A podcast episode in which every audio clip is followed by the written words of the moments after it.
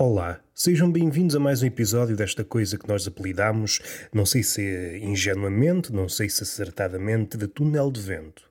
Um podcast onde há uma pessoa que, a miúde, está deitado a falar sobre a vida, a discursar, a tentar, numa coreografia de bandido, fugir da morte. Um passinho à frente, um passinho atrás, um passinho ao lado, inventa direções, anda para um lado, anda para o outro, às tantas copiei o movimento de um pêndulo anda a plagiar o pêndulo de um lado para o outro, de um lado para o outro, e volta e meia será necessário que alguém me dê corda. Uma palavra que me dê corda, uma música que me dê corda. Não estaria a mentir se dissesse que cada um de nós procura essa mão que nos dê corda. Essa mão que pode vir informada em mão, uma mão literal, daquelas com dedos, capaz hábil em tactear-nos, a percorrer-nos o corpo com vista ao desafogo ou com vista a uma certa tensão. A mão é múltipla. Pode percorrer-nos em prosa, em verso, de forma mais prolixa, de forma mais tensa, de forma a provocar declives entre as carnes, de molde a criar uma afinidade, uma aproximação, uma distância, e convém não esquecer que uma coisa não invalida a outra. Há uma aproximação, depois uma distância, de novo o um movimento pendular. Recordo-me o meu professor de mecânica clássica, não de mecânica quântica, ainda que uma coisa possa levar à outra, que disse o universo não passa de osciladores. Esta questão de andar de um lado para o outro, no fim de contas, andamos aqui um bocadinho indecisos. No fim de contas, é isso. O mundo quântico e o mundo macroscópico, ainda que haja uma diferença assinalável entre eles, mas não seja a dimensão. Agora, se nos abstrairmos da dimensão, o mundo quântico e o mundo macroscópico são, são equivalentes. No fim de contas, o que é o homem? O que é a matéria? O que é tudo? É um amontoado colossal de átomos e cada um desses átomos é uma partícula nervosa que anda sempre a oscilar, a oscilar. No fim de contas, somos este empreendimento que está a oscilar, a rememorar um sismo antigo. E não passamos disto. Num momento em que haja uma certeza absoluta, não há certeza de nada. O princípio de Heisenberg diz-nos. O princípio de exclusão de Pauli não pode haver dois eletrões na mesma orbital com dois spins iguais. Ou seja, não há nada exatamente igual. O que acontece é que o olho tem as suas limitações de quando em vez, como já falei aqui algumas vezes, a última vez, se a memória não me falha, que esta cabrona tem destas coisas, um episódio onde me debrucei sobre os pinguins e falei sobre o olhar. Estive aqui a discorrer o igual, o diferente, o compromisso, o facto de nos demorarmos, a nossa relação com o objeto. Crescemos com o objeto, começa a vir à tona do objeto detalhes que até então não podiam vir, sobretudo se levarmos uma vida segundo a lógica do zapping. Essa lógica do zapping não permite que o detalhe venha à tona, e então, por utilizar a expressão do Byung-Chul Han, filósofo coreano, o inferno do mesmo. A questão do inferno, como é que se pode pôr esta questão? A questão do inferno, é fácil entrar no inferno. Há muitos caminhos, para não ser hiperbólico, todos os caminhos vão dar ao inferno. É fácil lá chegar. Há muitas formas, pela via do amor, pela via dos fracassos, uns em cima dos outros, e às tantas, nós que começamos com uma carinha alegre, olhamos ao espelho e temos um rosto esfrangalhado. É fácil. A questão é sair do inferno, como nos diz Sísifo, como nos diz Tântalo. No fim de contas, acontece sempre a mesma coisa, só que há variações. Não temos paciência para contar a mesma história. Felizmente, caso contrário, o repertório do homem consistia apenas numa história. Era um homem aflito, abraços com as merdas. Isto sumaria quer a Odisseia, quer a Ilíada, quer as Metamorfoses, quer a Bíblia, quer o Gilgamesh, quer da natureza das coisas do Crécio. Os pilares fundamentais, esses pilares, no fim de contas, se bem olhados, há sempre esta tentação de pôr tudo no mesmo saco dá-nos uma certa tranquilidade, uma falsa sensação de que estamos em cima do assunto. Não que ele esteja já esventrado, decifrado, mas conseguimos caminhar em direção a tal. Volta e meia, na filosofia, há uma espécie de pensador que é uma espécie de pensa. Isto aqui é quase uma redundância. Mas há gente que se sobressai neste campeonato, que é na sistematização. Estou a pensar num, num filósofo que também foi matemático, foi outras coisas. Russell era um filósofo deste tipo, sistematizador. E aqui, mais uma vez, não ignora a redundância. O filósofo, por norma, é um sistematizador. É alguém que vai caminhando passo a passo em direção a qualquer coisa que chama verdade.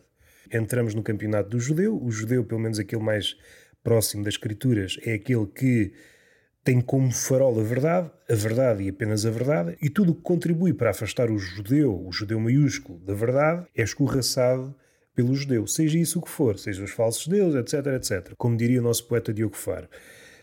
E já me perdi, sempre que cito Diogo Faro, fico perplexo e fico abismado. É mesmo essa a palavra, abismado. Já referi uma coisa e outra, poesia e filosofia, vamos demorar-nos aqui. Não sei se é um amor de ambas as partes. Acho que é um amor mais no sentido dos filósofos para com os poetas. Provavelmente separasse um pouco e encontrar exemplos em contrário, mas parece-me que o sentido predominante é mais esse. É o filósofo que sente, não é inveja, mas percebe que os ofícios estão mais ou menos ligados, a forma de atuar é distinta. A filosofia, e entramos outra vez, é uma coisa sistemática. Se pensarmos em passos, o filósofo é mais passinho a passinho. Como está a montar uma arquitetura, está a criar uma, uma investigação em torno de um tema, quer ter realmente a certeza de que não está, em vez de solucionar o problema, está a fugir ao problema de forma barroca. E então tem de avançar passinho a passinho para que nada fique por explicar ou nenhum ângulo morto possa, mais tarde ou postumamente, fazer com que a estrutura hum, desabe. Ainda que sejamos um bocadinho sérios, libertemos-nos dessa ingenuidade, isso é uma tarefa vã. Há sempre um ângulo morto, há sempre um grão de pretensão, um grão de hum, empáfia. E é com isso que o filósofo tem de lutar. Para que não dê o salto egóico. Ou seja, aquilo que define o, o filósofo é o passinho. Depois, dentro desse passinho, há aqueles mais inseguros, os mais confiantes, mas é tudo dentro da mesma ordem de grandeza, a caminhada. Vamos caminhando muito calmamente, olhando para um lado, olhando para o outro, tudo muito vagarosamente para que o próximo passo não estrague a caminhada. Somos cronistas, uma espécie de entomólogos do passinho. É isso que o filósofo é. É um entomólogo no sentido que se demora nas minúcias dos insetos, e nesse caso o inseto é o passo, e vai perdendo, vai perdendo tempo, perceber se há ou não, é preciso que haja esta característica, o discernimento, perceber se há ligação ou não. No fim de contas, voltamos a um tema que já também me bati aqui, é separar o trigo do joio para tentar perceber onde é que a ciência, a filosofia e a religião se unem em torno desta ideia, separar o trigo do joio. Mas não é por aí que nós queremos ir. Nós estamos a, a pensar na filosofia e na poesia e o que é que elas têm diferente. Já vimos que, de uma forma ou de outra, os filósofos é este passinho a passinho, este estudo minucioso pelo passinho mínimo. Nunca esquecendo que o passo desembestado, a corrida desembestada, provoca uma propagação de erros voltando à minha esfera, à esfera do cotidiano, eu identifico-me com este, este estar. Eu entendo esta forma de estar no mundo. Quando eu saio à rua, há uma velocidade certa para extrair os detalhes da rua. Se eu for a uma velocidade alta, e não quero que pensem que eu sou um Bolt, não sou um jamaicano e a correr que nem um maluco, não. É uma velocidade acima da média para uma pessoa com o corpanzil como o meu. Eu tenho de achar ali a velocidade certa para que o mundo possa dialogar com o meu olhar. Por vezes não é fácil, também depende muito do mundo interior, de como é que está a cabeça, como é que está a cabeça, está vazia, se está a hospedar muitos fantasmas. Essa velocidade não é fixa, varia de dia para dia, mas com algum esforço é possível achá-la. O poeta, ainda que possa usar essa forma de, de ver o mundo, tem no seu repertório de artimanhas, de armadilhas, de técnicas, o salto, o salto quase que hum, o salto quase mágico. É um saltar de um sítio para o outro e um salto que seria inesperado. Pelo menos se hum, tentarmos capturar, se tentarmos definir esse salto em moldes mais ou menos racionais. E é aí que entra a inveja, e a inveja em itálico, não é aquela inveja comezinha, mas é um olhar respeitoso do filósofo para o poeta. Caraças, ganda salto que este deu. Ganda salto que este deu. É claro que uma coisa acarreta um risco diferente do filósofo. Há filósofos que não se coíbem de, não sei se manifestar este apreço ou até tentar emular um filósofo poeta. Não sei se a expressão é correta, mas há filósofos que se aproximam muito do poeta, esquecendo os pré-socráticos, que, aos nossos olhos, provavelmente serão mais poetas que filósofos, se utilizarmos este critério do salto, os pré-socráticos, Anaximandro, Anaxágoras, espero não me estar a enganar, esses nomes que parecem Pokémons. Os saltos que eles dão nas suas ideias sobre o mundo são hoje decididamente poéticos. À altura podiam não ser, mas hoje são decididamente poéticos. Um filósofo não é mais dos nossos dias, mas muito mais contemporâneo, no sentido em que está presente. Nietzsche é muito mais poeta do que, por exemplo, um Hegel ou um Heidegger. Isto tem coisas boas e tem coisas más, como tudo. Esta inclinação para a pureza, uma coisa só pode ser a coisa e tem de estar arreglada de tudo. Primeiro, era preciso perceber se isso era possível. Segundo, se traz alguma coisa de bom para a coisa em si. Mas enfim, isso é, são contas do outro rosário e estaríamos a rezar um Deus que pode já ter caducado. Esta questão de ousar, que me parece cada vez mais uma coisa do passado, até mesmo em poetas, o que não deixa de ser revelador do estado em que a poesia ou a arte é útil para fazer um diagnóstico. Por vezes há falsos diagnósticos, uns dizem que a arte está morta, outros, pelo contrário, nunca esteve tão viva. Um dos indicadores mais preciosos no que toca à saúde da arte é esse: é a sua vitalidade que, em sendo usada, constitui um salto enorme, um salto inesperado, um salto que nos deixa esmagados, que nos faz pensar como é que é possível esta ligação. É usar uma ligação. Estamos no campeonato da criatividade, mas esticando a corda até ao máximo, esticando até ao máximo. O homem, em vez de estar a braços com problemas comezinhos, com problemas, continuam a ser problemas, mas problemas mais domesticáveis. Bate-se com os grandes problemas e que uh, continuarão, mesmo sendo um gênio, por decifrar problemas como. Não é problemas, mas há temas. Temas com uma força de gravitação enorme, como o amor, a morte, Deus vai direcionar todo o seu intelecto para tentar extrair um fruto ao outro desses grandes temas, sabendo que está condenado ao fracasso. Se a ideia for, se a ideia for chegar a uma verdade última, se a ideia for chegar a algo definitivo. Algo definitivo no campo das ideias é, parece-me já uma coisa moribunda. Parece-me mais útil, e o útil aqui usado na acessão mais indomesticável, não é aquele útil comezinho de toma lá da cá. Não é. É um útil que nos foge das mãos, como se fôssemos pôr as mãos em concha para recolher essa utilidade. Usufruímos dessa utilidade, mas é uma utilidade que se escoa das mãos, que foge. Temos uma janela muito curta para usufruir dessa utilidade e nunca conseguiremos atingir a plenitude dessa, dessa utilidade. Sinto que hoje não disse quase nada. Não que faça muita diferença em relação aos outros episódios. O que me trouxe cá foi aquela ideia inicial do mito Sísifo. A questão do mito Sísifo, o mito Tântalo, foi condenado à fome e à sede eterna. É outra forma de ver o mito Sísifo. É esta coisa de estar rodeado de água e não conseguir bebê-la. O que é que eu ia dizer? Esta questão de é fácil entrar no inferno, é difícil a sair, mais uma vez o mito Sísifo, mas eis que volta tudo ao início. Mas o início já não é bem início. Este início 2 é um início maculado. É uma esperança que se esvai. Vamos acumulando derrotas. E esta experiência, a experiência do inferno, ao contrário da experiência terrena, é uma experiência amarga. A consolidação de uma certeza de que o inferno é inescapável. A cada tentativa não melhoramos. A cada tentativa aperfeiçoamos o fracasso. A cada tentativa, o inferno, enquanto labirinto, expande-se a cada tentativa aproximamos-nos mais daquilo que somos, um, um homem em frangalhos. A cada tentativa aproximamos-nos mais da certeza de que não somos nada. Voltando ao mito Sísifo, não ao mito em si, mas ao livro com o mesmo nome, de Albert Camus, onde ele começa com esta ideia, quanto a mim certeira, de que realmente a única coisa que interessa para a filosofia ou para um pensador digno desse nome é o suicídio. Acertou.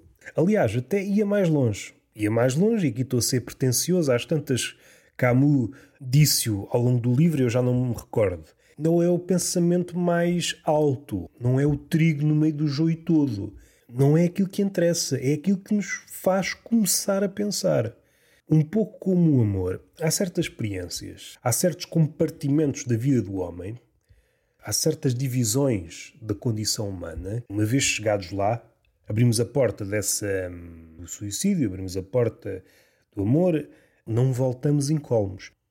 Aqui digo com algum cinismo: é possível pôr em pé de igualdade coisas como o suicídio, ou pelo menos as tendências para tal, o amor, barra paixão e a arte coisas que hum, competem no mesmo campeonato. A questão de nos elevar, a questão do despojamento, a questão do esmagamento do ego, todas estas formas de escavacar o homem ou de o engrandecer estão a realizar as mesmas manobras. A questão é como é que o homem consegue zigue-zaguear nesses cotovelos do labirinto. Se continua a andar, iludido pela luz de algum farol, ou então estaca e decide: olha, está feito. Qualquer uma destas coisas, o suicídio, o amor e a arte, faz com que o olhar se modifique. E, alcançado esse olhar, podemos regressar aos sítios do costume e todas as coisas vão revelar uma face diferente. Alguém que pense no suicídio vai olhar para todas as coisas e todas essas coisas vão revelar uma cara distinta para aqueles que estão afastados do domínio do suicídio, uma cara quase hum, inverosímil.